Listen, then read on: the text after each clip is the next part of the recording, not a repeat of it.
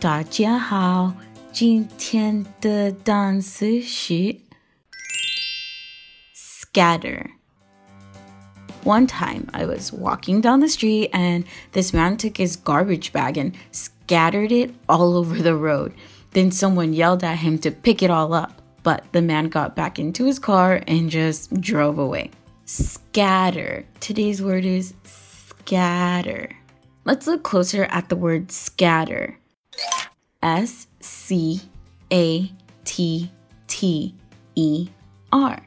Scatter means to throw something in different directions. If you scatter things over an area, you throw or drop them so that they spread all over an area. So the man just threw his trash everywhere for no reason at all.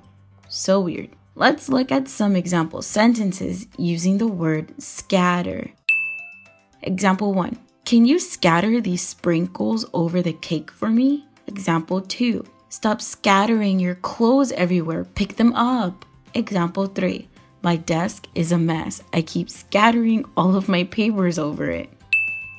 Again, the word is scatter. Scatter. Okay, have a great day, guys.